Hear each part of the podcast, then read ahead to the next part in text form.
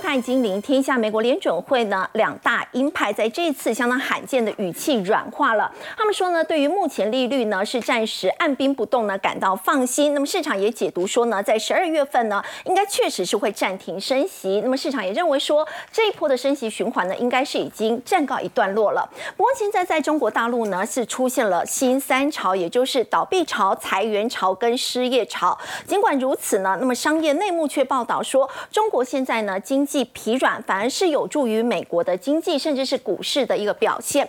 而另外呢，现在《纽约时报》也报道说呢，阿拉伯联合大公国的 AI 巨擘呢，这一家很神秘的公司 G 四十二，那么传出呢，他们很可能呢，跟这个中国大陆之间呢，有相当密切的一个合作关系。这会不会让美国对中国的一个制裁呢，形成破口呢？另外，在台股的部分呢，今天呢收盘是正式的超车港股了，这也是三十年以来首见。这是不是也更意味着中国的经济崩坏呢？我们在今天节目现场为您邀请到南台科大财经系助理教授朱月忠，大家好；资深分析师谢晨燕，肥好，大家好；金周刊副总主笔段诗杰，大家好；资深分析师王兆力，大家好，大家好。好，先请教陈燕呢。我们看到这两位美国联准会在过去比较鹰派的理事哦，包括华勒还有鲍曼，他们现在呢，哎，为什么讲的话听起来都比较偏向鸽派，甚至说呢，应该现在就是暂时维持，不要再升息了。对，呃，联准会是不是转鸽哦？在这，尤其是在昨天晚上，突然之间，哎，整个调性突然有一个很大的转变。为什么？原因不是鲍尔，而是这两位。为什么我要特别讲这两位哦？在节目当中，我们的粉丝们持续关注，从不认识他们到认识他们，然后也发现这两位真的很鹰派。每当这个大家说不再会升息、不再会升息的时候，他们两个就会跳出来讲话：，呃，你不要掉以轻心哦，哎，这个景气呃持续升温，通膨可能会再上去哦，哦，不排除再持续升息的可能。哎，但是这两位不知道最近是有什么好消息还是怎么样，他们的态度既然改变了。对。而且这个改变我觉得很大，为什么？你注意哦，这一位是联总会理事叫华勒哦，你看他讲什么？他说，当前的货币政策处在能让通膨回到百分之二目标的良好状态。哎，他之前不是这样讲哦，我提醒大家，他说，哎，现在这个利率，这个通膨还是很高啊，要回到百分之二啊，还有很大的，还要很努力啊，这个距离还是很远啊，等等，哎。是不是在暗示说啊，不用再升息？因为你鲍尔之前一直说，如在没有回到百分之二之前，对于利率的一个态度，他不会掉以轻心，对不对？对。好，然后再来是鲍曼，你知道鲍曼之前他态度也很硬哎，他也是说，哎，这个可能会长期维持在相当高的利率水准。啊。我帮各位复习一下哈，结果他说，哎，你看到他说，假如通膨进展停滞，哎，他自己假设了。他自己他没有说通膨停滞，他就说哎假假设他说那他愿意这个人愿意支持升息哎，但是他不为十二月升息背书。嗯，这两位鹰派的都转割了，你看对，哎他不背书了，对，哎之前不是哇很支持，这代表什么意思？我连最鹰派的都转变了。我跟各位讲，鲍尔接下来也好处理了，对不对？因为也没反对的声音了嘛。好，那。但当然，我觉得消费者他会自己实际的去感受，就说通膨的一个状况。那我们来看一下，消费者对未来一年通膨的一个预期，从十月的五点九已经降到五点七了。嗯，哦，甚至大家觉得说，接下来整个通膨的压力都会有所缓解。也就是说，当大家对未来的通膨的感受啦，我觉得这种感受有下降的时候，其实消费信心会就会慢慢的就会恢复哦，所以对消费者通膨的预期，其实已经有明显的一个这个降温了哦。对。那当然在这当中啊，我觉得对拜登来讲哦，因为现在接下来要讨论讨论的就是连任的问题。嗯。那当然对拜登来讲，他还是希望对中呃整个美国经济要有所。这个这个展示，这个推升的一个呃结果哈，当然对拜登来讲哈，之前大家还记得，就是说大家在意的其实是通膨的问题哦，经济的一个问题。虽然你让我的工作有着落，但是我觉得通膨的压力很痛苦。那你知道最近拜登召开这个白宫供应链哦韧性委员会，他在里面特别强调，我觉得他也开始有一些更具体的展现。你知道他在这里面他讲一件事情，他说。你你们觉得供应链有问题？不会啊，你去商店看，货架上面都有东西可以买啊。好，然后然后我就我我我就翻白眼，对不对？我想说货架上本来就应该会有东西可以买，可是其实他要举例的意思是说没有供应链。锻炼的问题哦，不管你要从电动车的角度，从手机，从各种方面来看，你不用担心，因为一旦有供应链锻炼的问题，就一定会有物价这个通膨的问题。可是你看到货物是非常的一个充足的，当然，当然，他更希望在强化供应链之后。可以把整个家庭生活成本能够的负担能够降下。三十项强化美国供应链的行动，没错，要降低生活。我认为，如果它真的能够降低大家的生活成本的负担。你说对他的选情会不会有帮助？我认为绝对是正面的。民调又很低。好，所以有一个有一到时候我们特别再去关注，我们会帮大家追踪，就是消费信心。其实我我给各位一个很简单的观察，拜登你注意听哦，因为他可能不知道，他的幕僚不知道了，我跟他讲一下，就是说只要消费信心的水准快速的攀升，对他的选情就有救，对，一定有救哈。那现在来看哦，你看这个是 Business Insider 他在讲哦，他说。市场资深人士艾德亚德尼他说：“中国疲软的的经济对美国是好事，所以其实对拜登来讲，他可能一方面要看到美国的消费者信心持续的往上，然后另外一方面要看到中国的消费信心持续往下。为什么大家会认为中国经济疲软是一件好事？从两个角度来观察。第一个角度是什么？其实很多的商品要到美国去贩售，都是来自于中国大陆。”那这当中不止国外的人有对这些东西有需求，中国自己本身也有需求，嗯，所以是不是在这个供给有限的情况下，物价就会往上涨？好，那中国自己的一个经济相对疲弱，是不是消费力就不彰？对。那在这个情况下，是不是物价要上涨的可能性就不高？嗯。好，那再来一个中国经济疲弱的情况下，引发地缘政治的风险也会降低。这个当然对美国来讲就好，是因为地缘风险降低，油价这些就不会上来。好，这是一个。但是我们现在要讨论的是，到底中国的经济是不是有可能持续疲弱？目前看起来是真的非常的疲弱。现在还有一个新的热门话题哦，叫做“新三潮”。好，实际上这个名词出来的时候，我也在看这个这个指的是什么？那就通常新就代表是一个新的趋势跟潮流。一般来讲，趋势潮流应该是好事，可是。目前你刚才讲到这个新三潮，我仔细仔细去看，它既然不是好事，为什么？它是哪三个潮流？倒闭、裁员跟失业，他们把这三件事情合并为新的三个潮流。潮流是一个力量，哎，潮流是一个趋势，哎，它会延续的时间是长的，嗯，所以这是好事吗？绝对不是。我给各位看哦。这一家就是深圳的华迈新维医疗科技有限公司。最近医疗产业不是慢慢回升了吗？疫情之后，照道理应该也开始又要再再度成长。可是他们最近有两个放假通知哦。那第一个放假的时间是七月一号哦到十月三十一号。呃，好好好像也 OK 嘛。可是哎哦十一长假哦，我想说你们早点放假啊，返乡以后就不要回来，是不是？好像不知道。但是另外一个放假时间就更诡异了，他就十一月一号，哎，不是就现在吗？嗯，哦，反，哎，我好不容易回来上班了，对不对？啊，没有，你回来，你再回去，那回去到什么时候？四月三十号，一放就半年呢。哎，老板，所以你的意思是，哦，我叫你好好放假，好放松一下自己，好不好？去充充电啊，干嘛都可以。那我要回来吗？呃，如果你回来之前我们公司没倒，你就回来看看，是这个意思吗？因为一放放十个月。对，我跟各位讲，这是玩玩手段啊。简单讲，我不裁你啊，因为我裁员，我还要还要给资遣费，还要给资遣费了啊。反正我就放那么久，放到后面你自己就不想回来了。嗯，当然这样的一个情况。越来越普遍，而且大城市哦，上海跟深圳，现在我们看到，哎，人山人海，其实已经出现了返乡潮。奇怪，那明明还有两个多月对，现在不是十一月吗？这是一个问题，就是告诉大家已经没工作了。而且我刚才讲这是深圳，你可能会觉得这个没听过，不认识。让我们来看一下字节跳动，字节跳动规模够大的吧？好，那结果他现在要关闭他旗下的游戏公司，整个大规模关闭的意思，已经不是部分裁员，而是全面性的一个裁员。嗯。但这样的一个裁员讯息出来的时候，一般公司也会觉得没什么嘛，反正我们就经营到现在。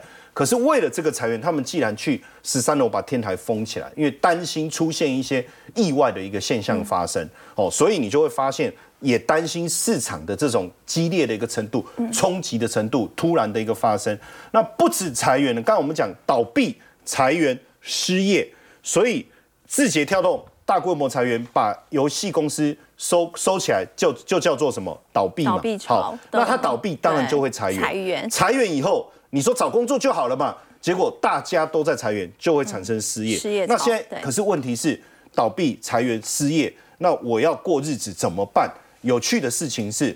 海南一间超市为了庆祝周年庆，我觉得有时候周年庆的活动提出企划的人哦，你还要仔细的想一想，你或许想要吸引人潮，可是能不能带来相对应的效果？因为呢，他们为了周年庆，他们就弄了一个十公尺的蛋糕，重点是什么？免费，不得了！这两个字一出来，我跟你讲，哎，一开哇，大家所有人涌进啊！你知道吗？要去参加的顾客，比如说如果是我，我大概可以理解，像周年庆的时候有很多优惠活动，我进去我心里有准备。可是你知道吗？很多人说他没有发，没有想象到这么夸张。哦，抢蛋糕、杯盘狼藉，这在告诉我们一件什么事情？整个经济失控了。大家看到这种免费的一个状况的时候，我没有办法掩饰自己的那种狂，心里面的那种喜悦。为什么有东西吃了？那种感觉哈，所以，我我觉得这个对比其实也是蛮讽刺的。一个在裁员，一个免费，这么多人冲进去。当然，现阶段来讲，我觉得最大的问题还是一个工作机会。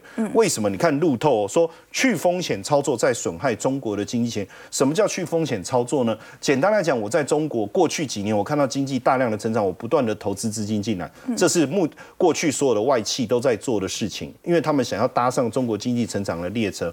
可这几年最大的问题是不是只是去杠杆？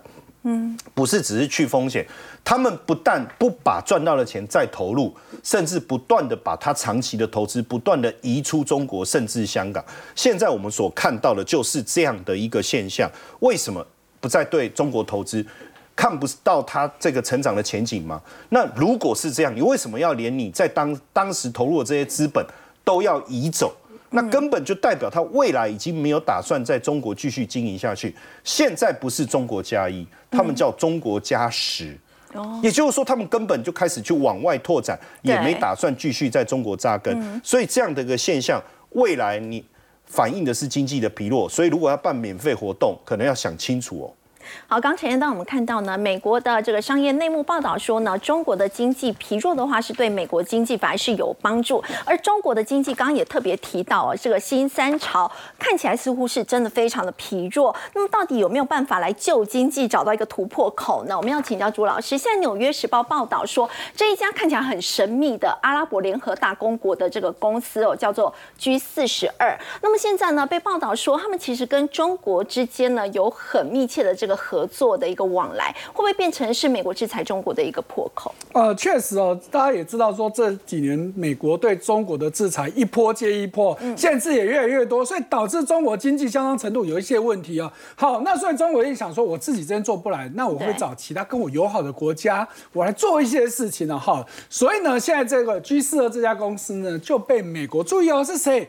哎，美国国家安全公司国家安全顾问苏利文。直接就去问问谁？阿联酋的国家安全顾问塔赫农说：“你们这家公司是不是在跟中国做一些合作关系？”对，隐瞒了。哎，可是呢，如果今天站在阿拉伯联合大公国的角色来看，塔赫农他基本上就是这家公司的董事长。哦，他自己就是董事长。对，那他是说这是我的国营事业啊，你凭什么质疑我？哎，当然站在美国的。角度，人家一定是调查好了，要我怎么会公开给你点破这件事情呢？好，所以呢，为什么会有这种质疑？我们先跳到右下角，因为呢，他们发现说这一家公司的执行长肖鹏，嗯，哎，不能说他是中国人，他现在其实是阿拉伯联合大公国的国籍啊，他是阿拉伯联合对你不要看他哎华人的脸，事实上他是现在是阿拉伯联合大国国籍，而且更神秘的是，他之前居然还美国公民。所以他是放弃了美国的，放弃美国公民对，然后入了阿拉伯联合大公国的国籍。好，可是问题就是在更之前，到底这个肖鹏他到底是中国人移民到美国去入籍呢，还是美国当地的华裔的第二代、第三代？居然没有任何的资料。他开始有资料，都是他开始念大学以后的。所以他上大学之前的所有经历都没有任何的记录。是的，所以就我们刚刚说，他到底是华裔？嗯，也就是说，在美国已经好几代了，还是说他其实是从中国过去的完全没有任何资料，那不就让人起疑吗？居然在这么大一个公司做这么大的职位，居然你没有资料。那不就让人家去觉得奇的？那当然奇还不是只有这样子而已哦。来，你再看到这家公司，它到底在做什么？好，我们先从它的名称来谈起哦。G 代表集团，没有什么特别。可是四十二这个事情就有意思了哈，因为它是根据一本很多年前的科幻小说里面提到，四十二这个数字呢，代表了生命，代表宇宙所有答案，所以解决方案的答案哦。所以你看它。这样子一个故事，不就告诉你哇，这家公司野心好大哦。对，你要解决所有人类的问题，甚至宇宙的问题，你都想解决。所以你看哦，他实际做的业务，嗯，哎，真的是包山包海，哎，也太广了吧？医疗、金融、石油、天然气。如果只看到这里，你会不会觉得，如果他是一个私人企业，你要做到这种程度，有困难嘛？所以你回到董事长就是。人家的国家安全顾问，如果用国家的角度，尤其大家知道阿联酋很有钱嘛，对，你做这件事情，那大概也 OK。所以到这边唯一的疑点是不是只有这一点而已？对，他们的执行长，对，是华裔。好，那可是事情当然没有这么简单，因为这家公司在做事情不是只有这里而已哦。他还做了些什么事情？他之前收购了一家做地理图资的公司，他说我要干嘛？我要发展人造卫星。嗯，好，再来，他还跟以色列的两家国防公司合作，哎，这就让开人家开始起疑了。为什么呢？因为美国就点名了，我们现在现役的 F 三十五战斗机，我只卖给极少数跟我很密集的国家。阿联是其中一个，以色列又是另外一个，结果你就跟这两个国家这么关系，你是不是？而且你还介入军事了，你原本只有这边也就算了，嗯，你现在进入踏入军事科技，你是不是要我 F 三十五的资料？哎，真 哎，让人家令人怀疑了嘛？还不是只有这样子而已啊！好，然后再来，阿联曾经跟哎这家大家都知道了，抖音的母公司嘛，曾经合作在。阿联推了阿联版的抖音，可是呢，后来又被下架了。为什么？因为被美国等等国家说，你阿联利用这个城市去监控你的国民。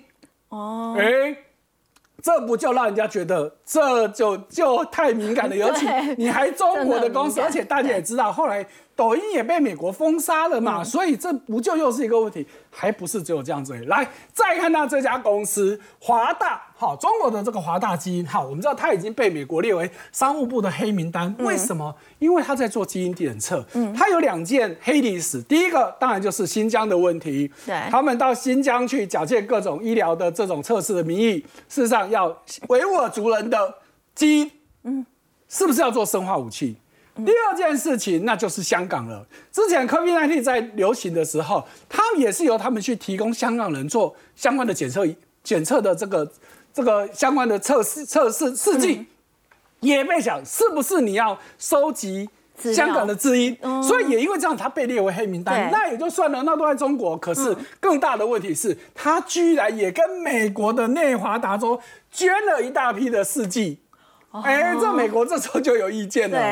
嘿，你这个是不是要开始要收集我美国人的基因了吗？好，偏偏 G 四十二跟他有合作，也就在做这个试剂。哦，那未免就太敏感了吧？哈，所以你看他种种这些事情，更不要说现在他说我现在要做 AI，我要做超级电脑等等，就在九月份，微软跟他合作了。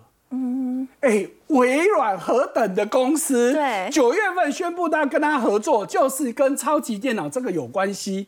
那你说美国要不要紧张？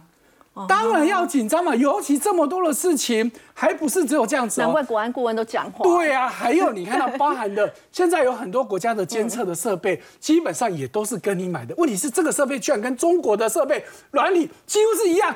几乎相同哎，那对你再说你跟中国没有关系，那就真的是太牵强了。嗯，所以美国当然开始紧张，这么神秘一家公司，所以陆续它有什么动作，我们就要是在持续去做关注它了。好，不过我们说到中国现在真的很想要摆脱美国对他们的一个影响，包括在货币的部分，是不是也是如此哦？我们看到在货币的部分，现在中国很积极在推数位人民币嘛。那么现在包括汇丰、渣打、恒生跟台资的富邦华一银行，成了第一批四家获准上线数位人民币的这个外资银行，就是希望可以降低未来美国对他们的影响力。是那。中国推数位人民币已经好几年的事情，可是现在这个动作做出来之后，让我很惊讶。好，两件事情，因为原本中国做数位人民币都只在中国地区找他们的国营银行找特定的地方去试办。好，那到当然很多国家都在做类似的事情，这无可厚非。可是你看到现在他做了什么动作？他到香港去找了这些。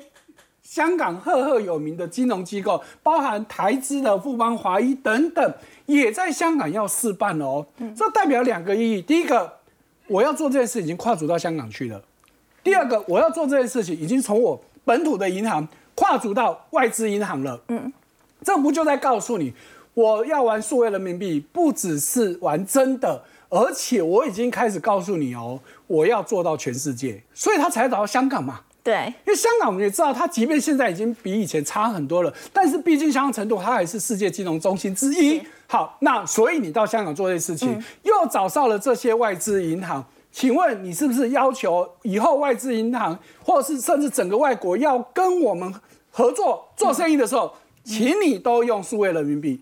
哦，哎，这是是不是中国人民币要开始？国际化的一步呢，尤其它利用数位化之后，它更容易做这件事情。别的不说，它成本就操控汇率的成本就可以低很多。好，那所以你再看到中国现在在做的事情，第一个持续抛美债，这也不用多说，它已经连续抛很多，抛很多年了。好，可是抛了美债达到的钱做什么事情？买黄金。哦，买黄金也不稀奇，问题是近期居然越买越多。对，哎，那是不是因为美债原本就是它发发行货币的储备？那现在我不要用美债做我储备。可是我要发行，尤其数位人民币，我还是要让人家相信我嘛。是，那当然黄金大家很相信，就买黄金。那不就所有事情都连在一起了吗？显然这些都跟中国它要去操控经济或者是汇率有非常大的关系。好，刚朱老师带我们看到呢，中国现在发展这个数位人民币，最主要是希望可以摆脱呢这个让中国不会再持续受到美元的左右跟影响。那我们来看到这个消息哦，中国的这个经济不好，是不是也连带的影响到这个香港？的股市，我们要请教赵丽，这真的是三十年来第一次哦，在今天台股收盘哦，在真的这个指数已经正式的超车港股了。对，没错，当然了哈，最近港股的部分表现相对上来讲比较弱，当然我相信最最主要当然是因为中国因素的一个影响。那台股的部分呢，其实这一波跟着哦美股的脚脚步开始陆续出现金金涨的一个走势。好，那当然外资买超其实是台股上攻很重要的一个因素。好，那我们先看指数的位阶拿。美股跟台股来做比较，现在感觉到了一七四六三这个前破的高点，这里好像压力还蛮大的。其实大家绝大多数的人哈，其实在一个月之前哦，当指数来到一万六千点的时候，我我相信大家是全面比较保守啦。因为那时候第一个来讲的话，就是殖利率的部分，美国十年期公债殖利率一直往五趴以上飙嘛。第二个来讲的话，那时候以巴的战争。所以大家相对上来讲，真的看法是比较悲观。嗯。可是经过了一个月之后呢，指数涨上来之后，我相信现在的看法相对都是乐观。纵使认为一七四六三四有压力，可是他还是觉得年底之前有可能就是往万八啦，甚至于历史高点，明年第一季有可能往历史高点做。真的有机会吗？因为你看，其实现在的投机的氛围，你就知道，其实。有没有投机的氛围？台股其实很简单，当然有的人会看量，可另外一个你从类股来看，就是 IC 设计嘛。台湾的投资人最喜欢的就是电子股，电子股里面当中最投机的就是 IC 设计。所以你看看到这一两个礼拜几乎都是涨的都是 IC 设计，对，好。那我们回归到所谓的美股的部分跟台股来做比较，其实你可以发现道琼的部分哦，这个是日线图，其实它并没有突破七八月份的高点的位置，就是说它是接近的。那纳斯达克的部分其实也是相同的状况。到今天的收盘，它并没有突破今年七八月份的高点。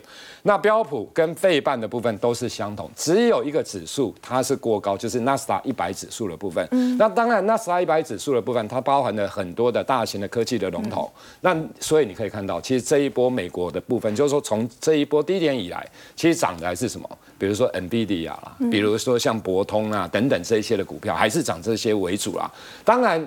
这些带动之后，一些中小型的股票就开始慢慢的上来，所以我觉得还有股价未接低的，所以你要布局大概是这一块。好，那我们把它讲完哦，就是说这个地方来讲，从低点这个地方，当然是因为刚刚所提到以巴战争、殖利率等等这些问题，好谈起来之后，你有没有发现他们都没有过高。好，那台股跟美股的部分，其实台股基本上过去啦，跟美股跟中国联动。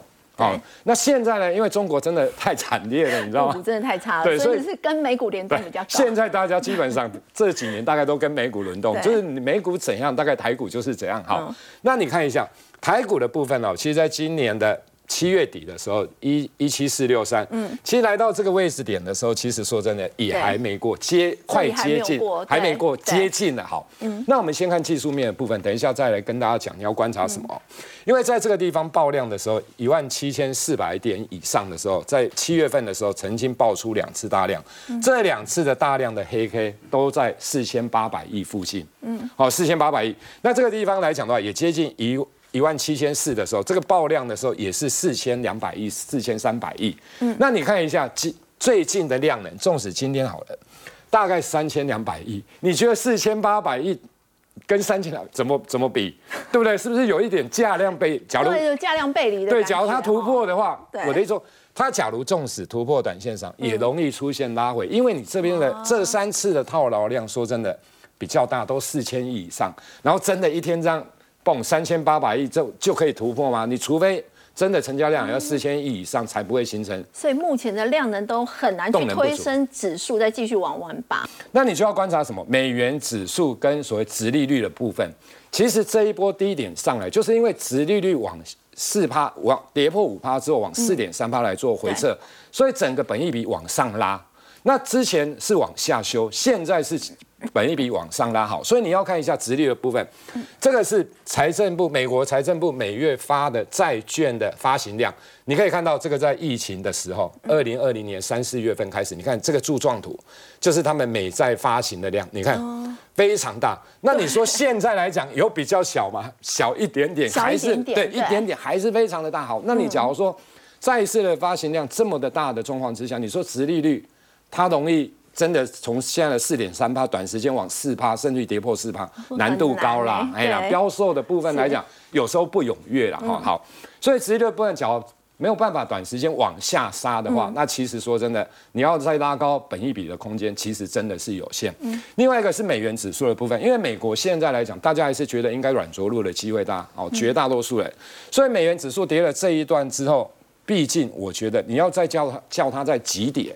这个也是有难度。那你假如美元指数不急跌的话，新台币不急升的话，好，那外资当然买超的动能就会小。所以你有没有看到，其实这像今天外资当然买超，可是不是那种几百亿的在买的，就是说它的动能来讲有一点点哦，也在稍微的所谓的一个退潮的一个状况之下，对。所以我觉得以目目前来讲，我们看个股的部分或类股哦，你要布局的是什么？低基期的对，一定低基期，因为你现在指数来到相对高的时候，其实现在高基期的股票大概只剩下一种会涨。还有现在空啦，要看明年有没有一些转机。对，没错，就是说，大家比如说周末行情啊，等等等，不管，其实一般主力业内的想法，或者有时候投信法人的想法，他们也很简单。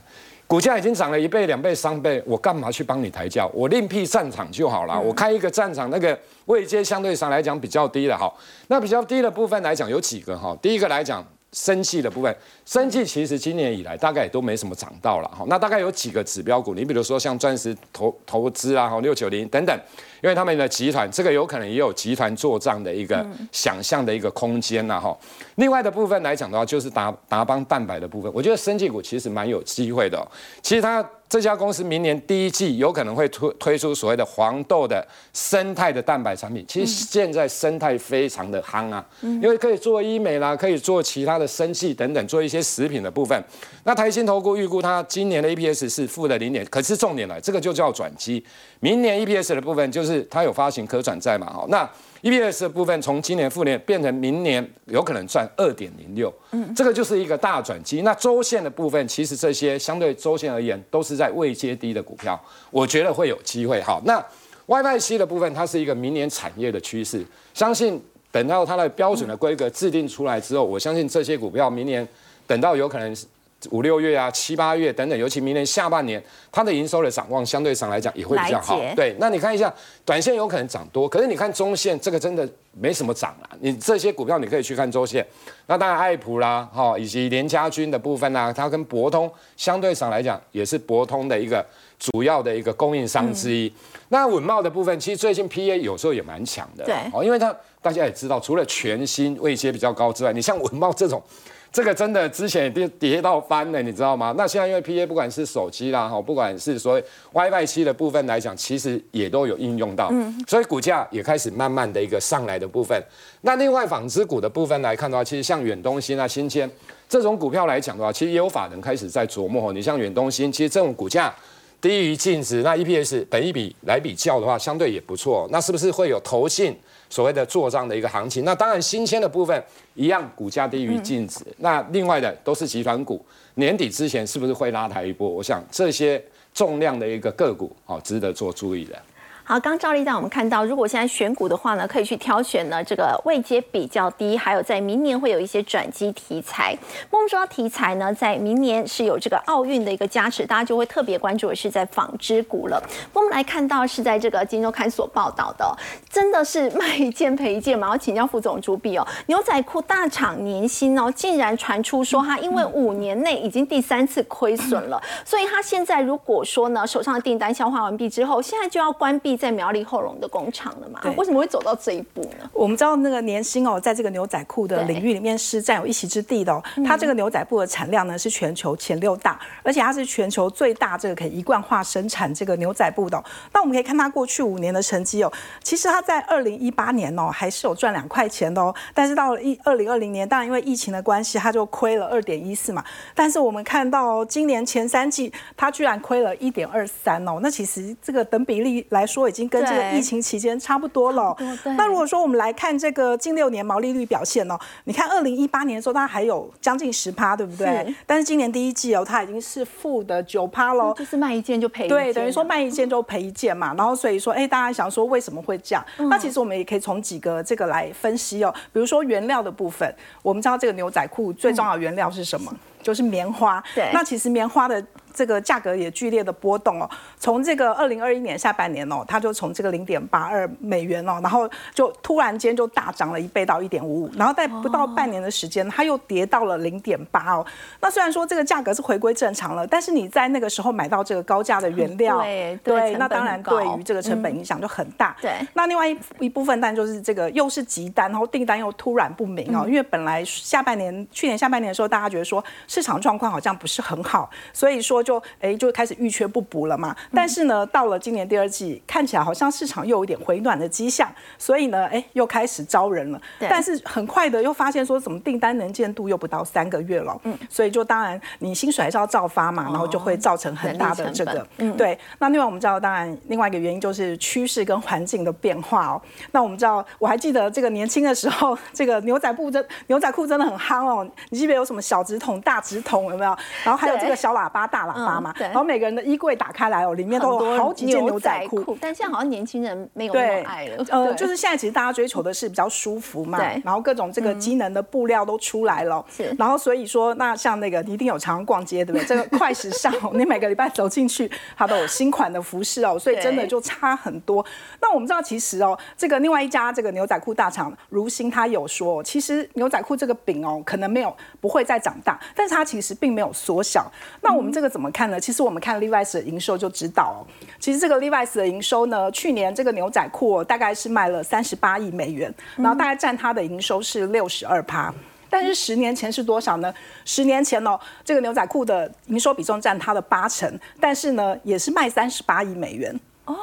对，所以它的市场还在哎。对，所以其实你发现十年前跟十年后，对，它牛仔裤都是一样卖三十八亿美元，但是差别在哪里？就是它的这个营收占比已经从八成掉到这个六十二趴了。对，那我们知道就表示说，其实 Levi's 已经看到说这个牛仔裤，它其实这个已经市场面临开始面临这个竞争，然后慢慢在萎缩了。是。那所以说，如果说你的大客户开始在做这个多样化的这个发展，那当然如果你只做牛仔裤，那当然就会有一定的限制嘛。对。说到这个纺织的话，大家一定会。注意到这家公司哦，纺织股王如虹。如虹呢，它现在已经被国内称为是机能部之父哦。它到底是怎么样做到它今天的这个地位？嗯，对，呃，刚刚讲到这个年轻的故事嘛，大家就会想说，哎，纺织业是不是已经看淡了，已经夕阳了？其实并不是哦。我们知道，像呃，我有很多这个亲朋好友，他们去美国，可能就说，哎，我要去买这个 Lululemon 啊，我要买 Nike 啊，我要买这个哥伦比亚 North Face 有没有？都是有名的牌子，但是呢，这个其实都是很多都是台湾厂商做出来的。对，所以其实呢，这个高阶的这个纺织的研发中心就在台湾哦。那这个如虹呢，当然就是其中一个非常有名的例子，因为他过去也曾经是纺织股的股王嘛。对。那其实我们知道说，哎，他的故事非常有趣。他以前呢也是来自这个苗苗栗的农家子弟哦。那其实他们家的环境还不错。然后呢，小的时候孙子有十五个哦，爷爷就呃亲自看看中这个洪振海哦，就亲自带他去念书哦。如虹董事长洪振海。对。然后一路培养到这个双商专毕业哦。嗯。那我们知道当时大专毕业要去做什么？应该是要去办公室吹冷气嘛？白领的工作。对，要做一些文书的工作。但是这个洪振海就非常的特别，因为他看到他的朋友去这个染染整的这个产业哦，做的还不错，那他就想说，那我要去试试看。那他明明就是二专毕业哦，但是他就谎称，哎，我只有小学毕业，然后我要去这个，他就顺利的进去这个染整厂当学徒了。一般人家谎报学历都是往上报，但还是往下。对，那其实这个洪振海有说哦，他这个人非常的好奇心，那不是别人说什么他就相信，他一定要亲自去试试看。所以呢，他每天都这样，呃，工作十二个小时还留下来哦，自己加班哦。那他甚至有一个汤匙师的称号，就是说呢，汤匙。对，我们知道对于这个纺织业来说，这个呃调调色。是非常复杂的，需要电脑来做，但是他就可以一匙红色，一匙黄色，就调出一个对的颜色哦。当然，就他的基本功哦，就是练得非常的扎实。那他其实。他最大的那个创，他觉得他自己最自豪的，其实就是哦，他做出台湾第一批的这个弹性针织布哦，就是他当年呢，他想做这个，因为当时大家都只能代工模仿嘛，那他就特地为了这个，因为当时全世界只有日本会做，然后呢，大同业都笑他嘛，说这些做不出来啦，然后他就自己一个人，呃，一年跑了五趟日本，然后去各个针织厂学，那日本人就不准他照相嘛，他就凭着记忆呢，一离开工厂，他就马上画出这个机台的形状，还有这个纱线是怎么。缠绕的，他记忆力也太强了。对，所以土法炼钢呢，它就做出了台湾第一批的弹性针织布。所以说呢，只要创新呢，那这个纺织就不会是夕阳产业，反而是一个高科技产业。啊，刚刚副总主笔带我们看到是如虹的故事，我们先休息一下，稍后回来要来关注的是，现在呢，全球的政治似乎是陷入了这个。哦，川普化的一个危机哦，如果接下来是走向了比较极右派，甚至是反移民的话呢，到底会如何牵动全球供应链的变化呢？我们先休息一下，稍后来关心。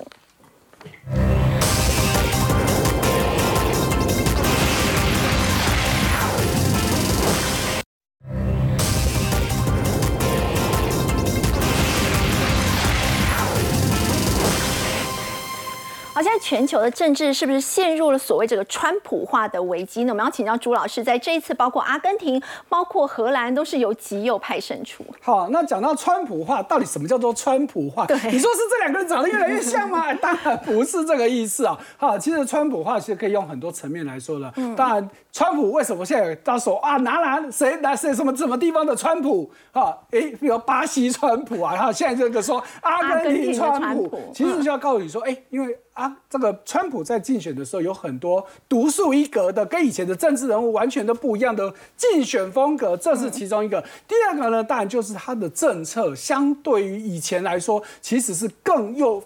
往右边靠的好，那这到底是什么意思？对，而且荷兰它是西欧的先进国家，阿根廷又是南美濒临破产的这个经济。好，我们先给大家看到这个总表，来，为什么现在呢？媒体会说会有川普化？因为这些国家，你看他们的主张当中，其实有很重大的一个关键，叫做经济。不好了，嘿，阿根廷不用我们多说，大家都都知道烂到什么程度。可是你看到哈，荷兰这边是没有写，其实可是荷兰这一次这个胜选的这个自由党，他的主席这个怀尔德斯，这怀尔德斯。呢，他其实最主要政见也是因为要反移民，包含他的前前总理，嗯，已经当了十三年的这个吕特是荷兰历来最。在在任最长的总理，居然也是为了这个议题辞职下台，甚至辞职三天之后说：“我从此退出政坛。”都是因为碰到了反移民。这个政这个这个角这个议题。好，所以呢，你说阿根廷也好，或是这些国家也好，为什么要反移民？就是我刚刚说的关键字，我经济不好了哦。因为好，我们先不讲阿根廷，好，阿根廷当然它不没有反移民的问题，可是你看哦，这些国家当时除了阿根廷外都是欧洲国家，对，他们共同都在反移民，为什么？因为如果跟美国或其他国家来说，你要来我这里移民，我的门槛是很高的。嗯，你要有相当的，要不然就是专业能力，要不然就是相当的投资资资金。可是欧洲基本上都是基于人道主义，他收了很多来自于东欧、乃至于拉丁美洲、乃至于亚洲的比较落后国家的难民去那边变成他们的移民。所以呢，当地人就觉得你来这里，第一个抢我的饭碗哦，第二个我政府要付出更高的社会福利。以前我经济好没有关系，嗯，好，我觉得我欧洲人高高在上，OK 的。可是这两年你看到，对，俄乌战争也好，现在以巴战争都没完没了，我经济变坏了，所以开始第一个拿你这些移民开刀，你抢了我的饭碗，抢了我的社会福利嘛。所以你看到，哎，荷兰为什么他打了这个主张？哎。他在此之前，他是一个非常非常的小党，就是因为我们刚刚说的，因为他前总理吕特突然宣布辞职，所以呢，哎，整个国会改选三个月时间，他居然可以一要。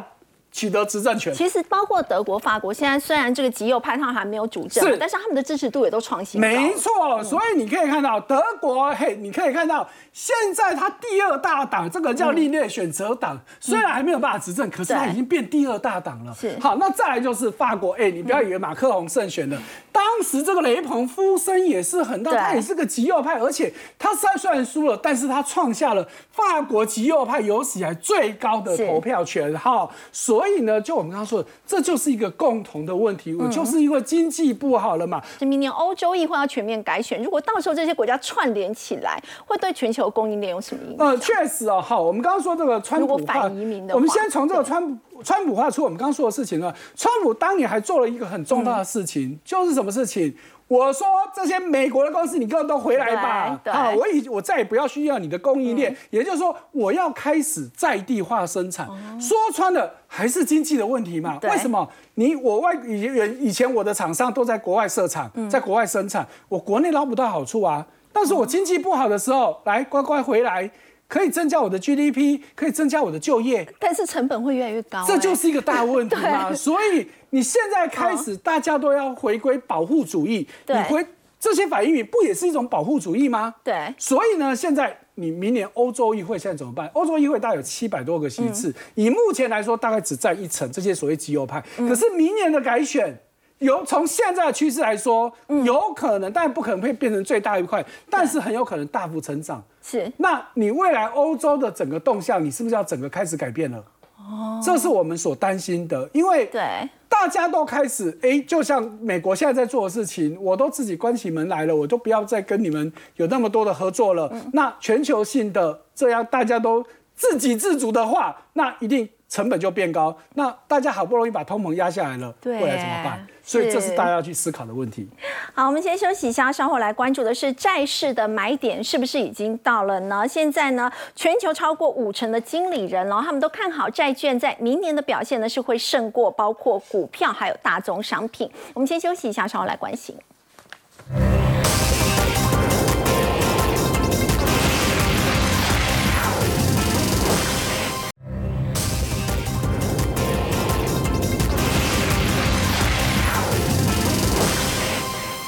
好像债市的买点是不是已经到了？要请教陈燕，你之前有提过吗？现在可以买债券吗？是。现在全球经理人都在加码债券，这个比例创金融海啸以来最高，而且一半以上的经理人觉得债券明年的表现会比股票还要更好。对，这全球经经理人呢，看了我们的节目以后啊，也跟真的认同了哈。所以你看哦，美银十一月全球经理人做的一个调查，现在全球经理人加码债券，而且是创了金融海啸以来最高，就整。净比例了哈，比例。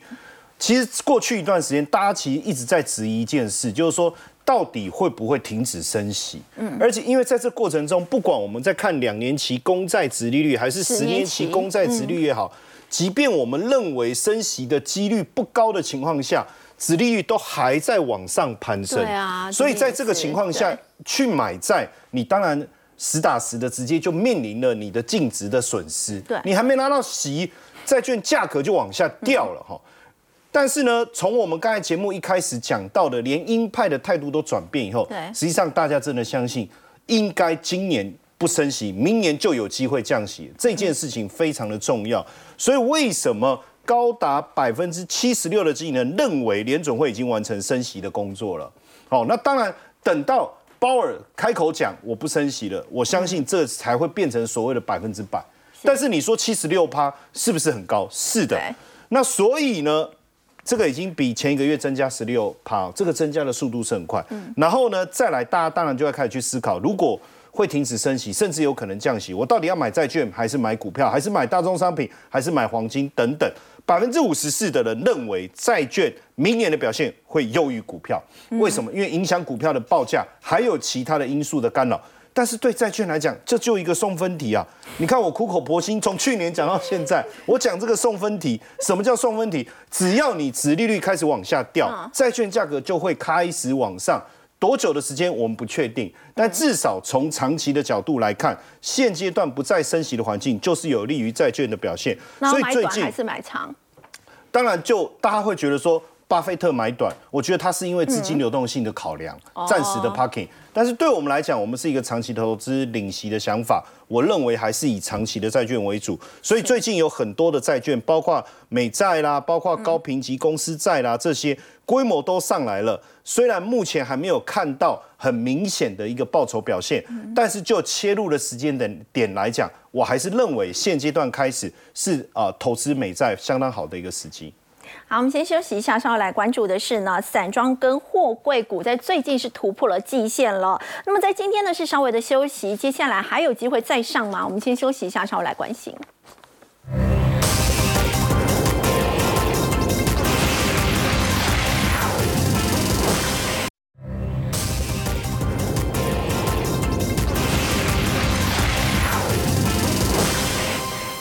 好，因为运力紧张，所以包括呢这个 BDI 指数一个礼拜涨了三成，BCI 涨幅更夸张。要请教赵丽哦，在这一波的上涨带动了货柜散装股的一个突破季线。那么在今天稍微休息之后，接下来还会再往上吗？对，没错。我想目前来讲哦，当然因为有几个因素啦。第一个就是中国类流感的一个升温啊，哈，所以你可以看到这些 BDI 的指数开始出现反弹的格局。那当然最重要的是 BCI 的部分，因为它是海峡型的一个指数啦，哈。你比如说在铁矿砂等等这些相对比较大型的，那当然你可以看到最近的中国大陆或者是它的一个铁矿砂的报价，其实今年以来最近这半年哦，其实反弹幅度也蛮大的哦。那当然它要用到海峡型的部分哦，那。另外一个就是巴拿马运河来讲又塞船了。那其实，在两年前疫情开始的时候，那时候呢，货柜的部分，尤其是货柜的报价，真的一直涨，一直涨，一直涨，涨到缺柜，你知道吗？所以那时候的股价真的涨翻天了。所以你看它的营收获利数字几乎常常在创新高了，尤其营收啦，几乎全面性的创新高。那你会问我说，那现在会不会？当然，现在不太可能像过去那样子啦，因为那时候其实。所谓比如房地产或者是一些的价格的回厂商的回补，大概都是这样。你价格在跌的时候，大家不是很想买啊，你知道不会想要补库存。当你价格慢慢涨的时候，大对追涨杀跌，你知道吗？追涨的人通常比较多。对，追涨的真的多哈。那你看一下好。